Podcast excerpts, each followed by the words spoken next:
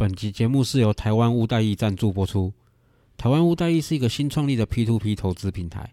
提供丰富的房地产投资商品及教学，让你轻松学会房地产投资的美感，迅速赚到钱。欢迎上网搜寻台湾屋代易，房屋的屋，贷款的贷，容易的易。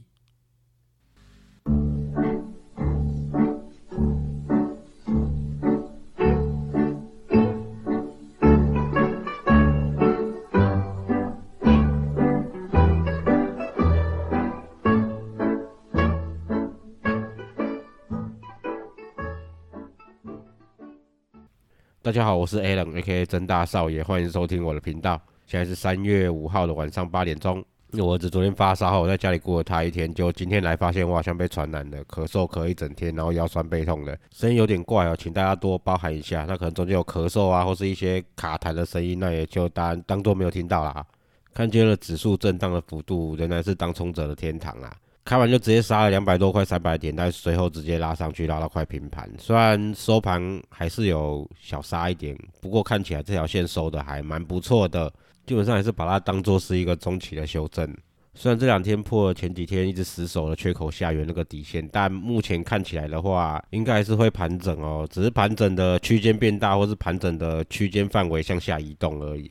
目前底下还是可以看到一个支撑哈，二月初那个缺口的支撑，那季线也慢慢的跟上来了，原则上在这边盘整，慢慢等季线跟上来，当然是最好的啦。假如真的这样走的话，实际上也只是一个资金的换手而已，就是从短期的投机性的资金移转到长期资投资资金上面，其实这样子对股市来说是蛮健康的啦。我是觉得大家暂时还先不用担心。因为目前看起来是短期的投机基金资金在多杀多，你其实前面一段时间进场的长期投资资金，虽然外资最近卖比较凶哦，不过这并不是因为说什么台湾经济前景不看好哦，一方面是因为摩台权重调整呐。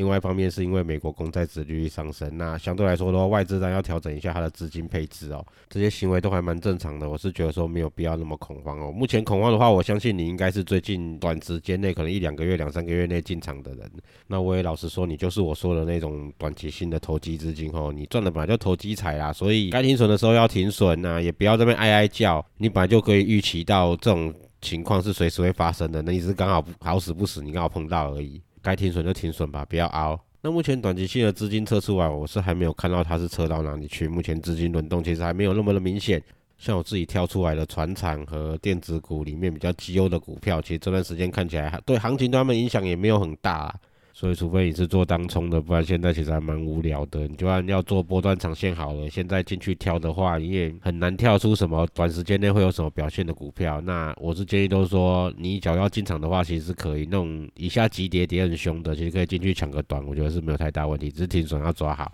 下午去进几间 Clubhouse 的房间去听大家讨论今天的一些行情的看法。大部分人都提到是市场对联总会主席鲍尔谈话感到失望，觉得好像没有什么太大力多的动作。其实我是觉得这样看呐，你感到失望的是哪些人？我相信是短期性的投机资金比较失望啊，因为他们预期的不是未来这间公司或这个国家或者这个市场的成长性，而是希望说还有没有人再帮他叠上去。这种赌博心态的资金本来就比较浮动啊，所以你会看到最近市场都在下杀，这个因素其实占最大重啦。我觉得不是什么未来景气不好或什么的，而是这些资金进场炒作都是一个话题性，而不是什么未来有多棒或是前景有多好。他们希望的是一个话题。其实你从比特币，你从之前的 GME 的事件。甚至你从特斯拉身上其实都看到例子，所以我们就用以我们最近的台积电当例子好了。实际上台积电今年、明年的大部分外资的预估大概是赚二十五块左右，你就以它的股价来看好了。我们不要讲本益比，我们就讲殖利率好了。为什么台积电最近会杀成这样子？你看它的殖利率比美股公债殖利率还要低耶。是你的话，你要选择哪一个？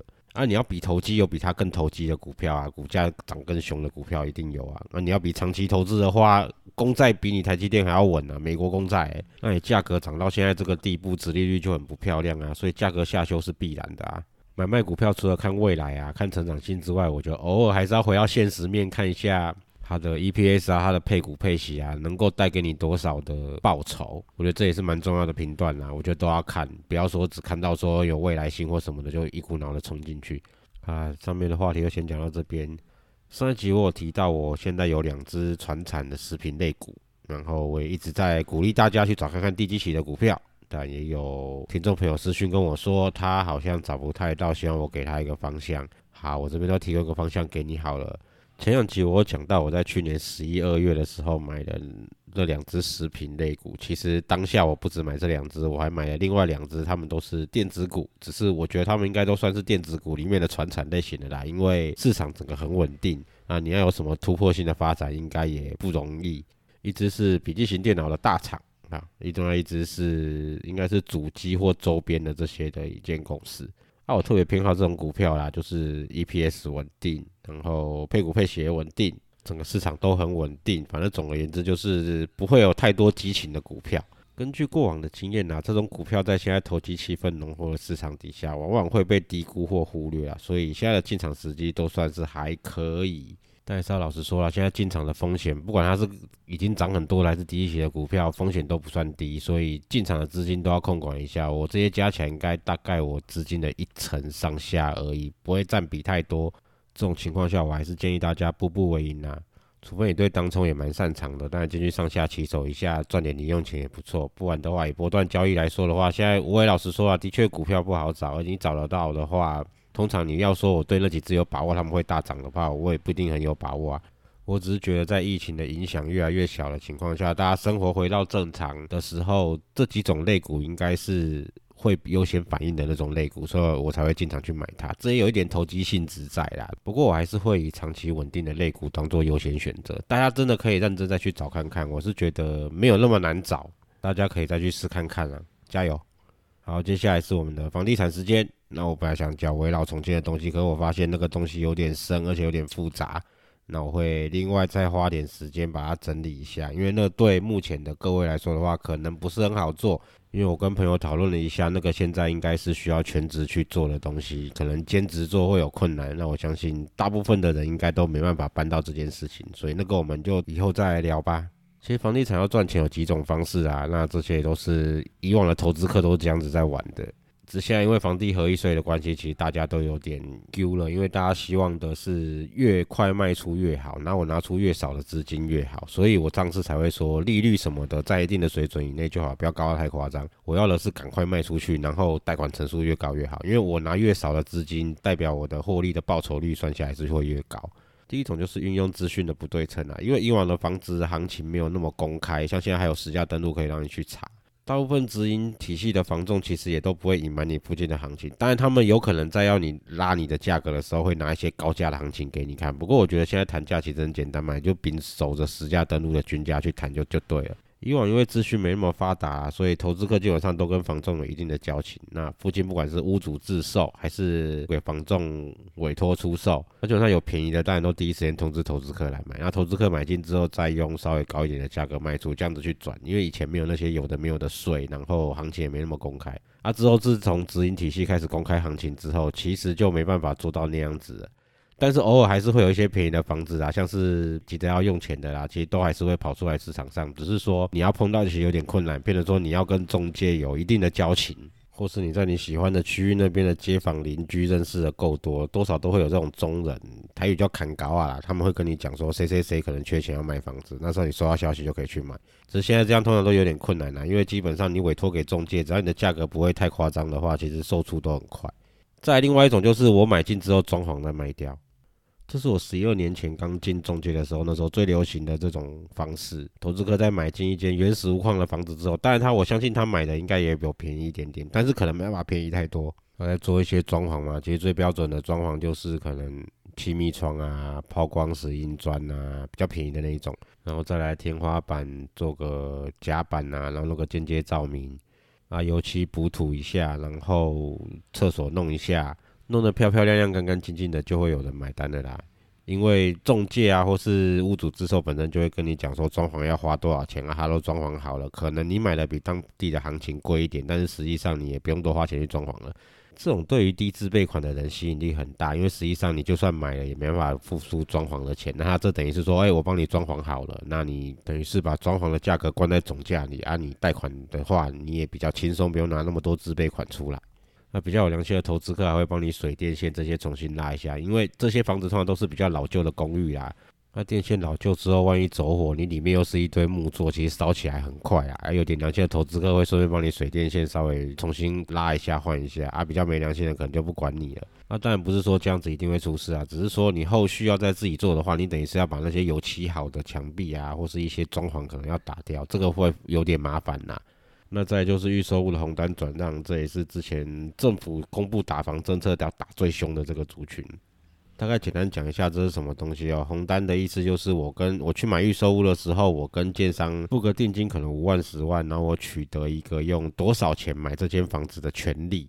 而不是我真的买到这间房子签约这样子，只是已经拥有某某价格买到这间房子的权利。而在房市行情很好的时候，通常那个行情一日三变那种时候，你因为预售它突然很早开始卖嘛。它并不会那么早去动工，所以基本上你要付到第一期款项，可能拖个一两个月、两三个月，甚至拖更长的时候，你在这个中间房价有涨的话，其实你就可以把你这个权利卖给下一个人嘛。举例来说好了，我假设买这间房子二十平，一平三十万，我所以我总价买的是六百万。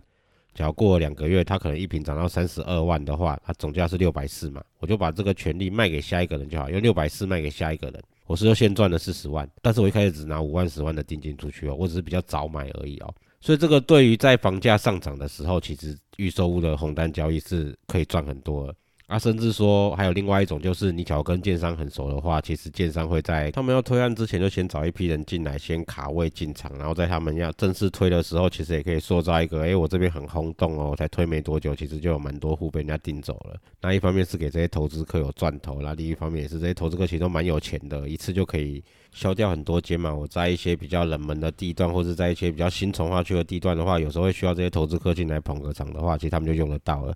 那这些其实都建立在房价一路往上的阶段啦。你像前几年房价在下修的时候，这个就没那么好赚啦。因为你今天买取得这个权利，你哪知道过几个月这边房价会往下掉？你怎么可能再更贵卖出去？加上前两年其实政府就在查一些个人财产交易所得的金流，然后去年下半年这样子政策一公开，等于以后预售红单转让大概要成为历史，所以这个现在也没那么好赚了。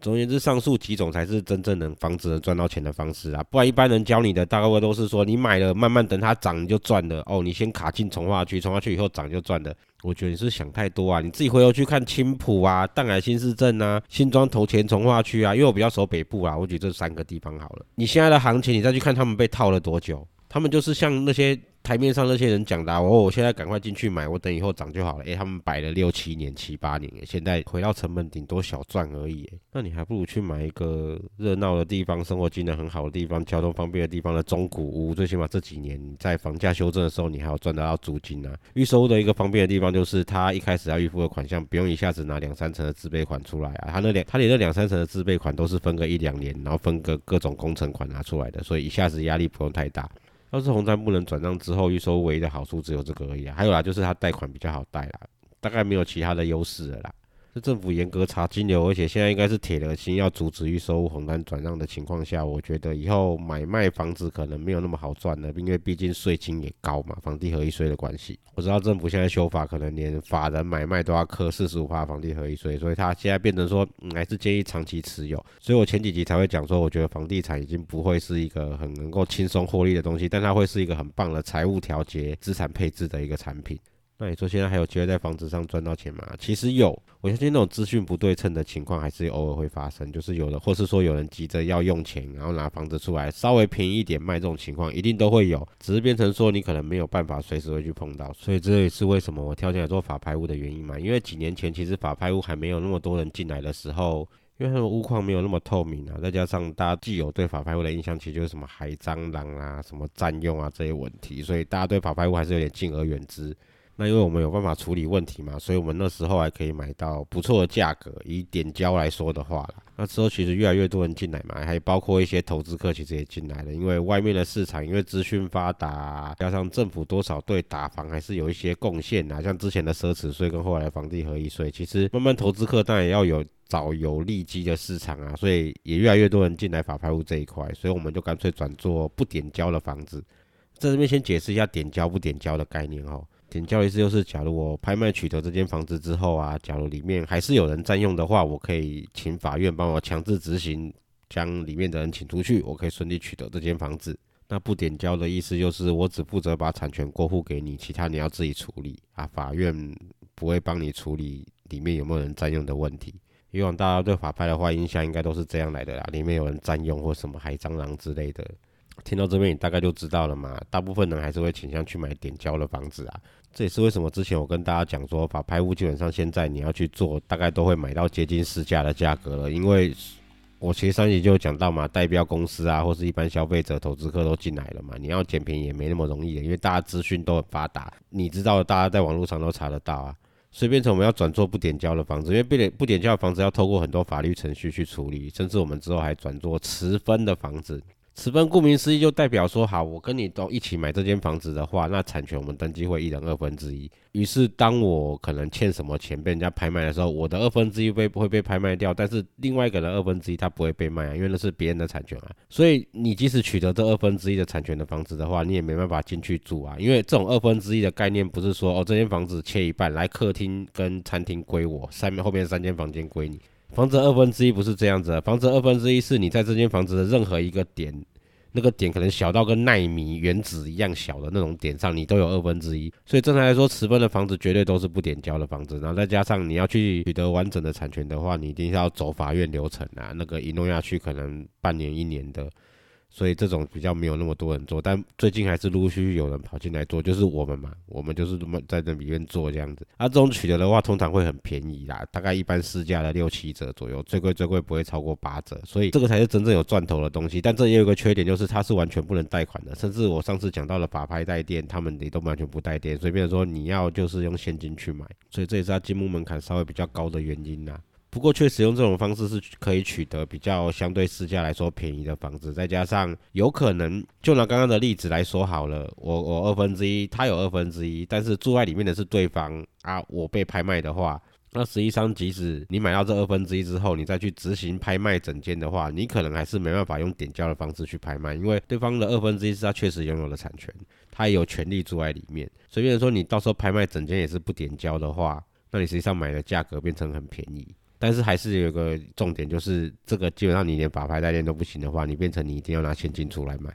所以我们还是倾向处理到点交为止，因为我们假如取得的成本够低的话，可能市价六七折的话，那我们处理到整间点交的话，相对来说我们直接卖出去的话，我们不用负担那么高的总额，我们不用拿那么多现金出来，我们还是能赚到一定比例的钱。这大概是现在法拍屋唯一能赚钱的方式啊，不然你要在里面捡便宜的话，其实有点困难。像我刚刚讲的嘛，你也可以拍卖一间很老旧的透天，破破像废墟一样的。我们之前出的那间就是这样啊，那跟废墟一样，所以你跟直接买土地差不多啊。因为你要做围绕重建，你要有那样的奖励容积的话，实际上你上面是要有一部分的建物的，你不能说买一块地来盖，那样就没有什么围绕重建的奖励容积，你跟一般的盖房子的奖励容积那个是一样的，所以相对来说你成本会比较高。那你有围绕重建上面有那个像废墟一样的房子的话，其实你就可以买来玩那个围绕重建啊，实际上投入的成本也不高啊。因为你买卖那个房子的话，产权是完整的，所以你买进的话，基本上是可以贷款或是法拍贷店的。那之后再做土建农的话，土建农一般来说都是全额啊，包括你什么建筑师费用、后面的那些些费用的话，基本上也都可以一次用土建龙贷给你，所以你不用拿那么多钱出来啊。啊，刚上一集讲的嘛，相对来说报酬率还是很漂亮的。这是我目前很确定房地产还能赚钱的方式啊。诶，强调一下，这是在合法的情况下能够赚钱的方式。当然，其他方面那种地下金融的小八卦，我们之后再讲。不然台面上目前你看到很多现在跑去买预售屋，或是跑去买一些新城屋这些房子，老实说，那个都不是掌握在自己手上啊。像我刚刚提到这种不点交的房子的话，基本上我就知道了嘛。我买的房子的行情大概是市价的来说的可能六七折嘛。我基本上我可以确定我买到一间便宜的房子。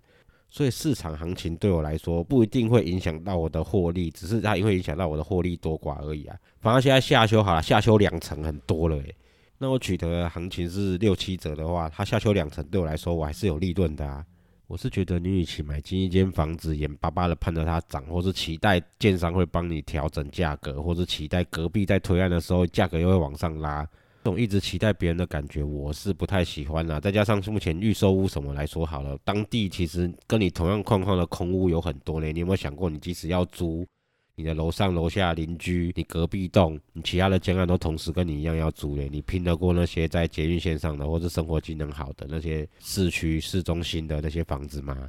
我觉得这是要考量的一点呐。所以对我来说的话，与其期待人家帮我把房价炒起来，不如我去让进货的成本变低。这是我长期以来的一种想法啦，包括之前做生意也是，与其期待人家帮我卖的很好，不如我去把进货成本变低，我自己再去找经销商就可以了。这个也一样啊，我用不点胶的方式把成本变低啊，之后不管我摆多久啦，我再怎么样卖的话，我一定都可以赚钱呐。你觉得房价下修真的会到腰斩吗？诶，即使腰斩的话，我也只赔一成而已。你有想过吗？那那些买现在买预售屋的，或是买一些成屋的那些怎么办？我觉得这是一个重点呐。我在做任何投资的事情之前，我会先想到后续的风险，而不是想到说哦，它一定会涨，哦，它一定会怎么样。这边也是用我的经验给大家建议啊。那至于详细的一些交易的流程，或是其他一些跑法院的东西，我们之后有机会再分享啊。因为那个其实我也老实说啊，那个是我拿来跟学生赚钱的东西。那大家对这个有兴趣的话，其实也可以写个 email 给我，或者传私讯给我，我们都可以私底下来讨论。你本身有在做这个的，其实我们也可以讨论一些，看有没有机会能够让流程跑快的方法。我觉得我们都可以做一些经验的分享。好，今天就到这边后，因为我中间一直不停的咳嗽，其实我中断了好几次。这短短二三十分钟，我录了一个多小时哦，我一直咳嗽受不了。那大家有喜欢的话，请帮我用订阅的方式，因为我基本上都会先把节目传到我的 hosting 上面，那这样大家在基本上大家都一。半小时内都会听得到啦。或是追踪我的粉丝专业和 IG 后，我基本上会有 First Story 的连接，那个是我上传完就马上听得到的地方。然后我再过一段时间才会把这个东西去分享在一些粉丝专业去蹭蹭流量啊。我相信你们也是看到这些粉丝专业或是我那个赖群组里面才来听的。那我也很感谢这些人给我机会啦。有机会的话，我也帮你们多多行销你们的节目。好，今天就到这边，谢谢各位，拜拜。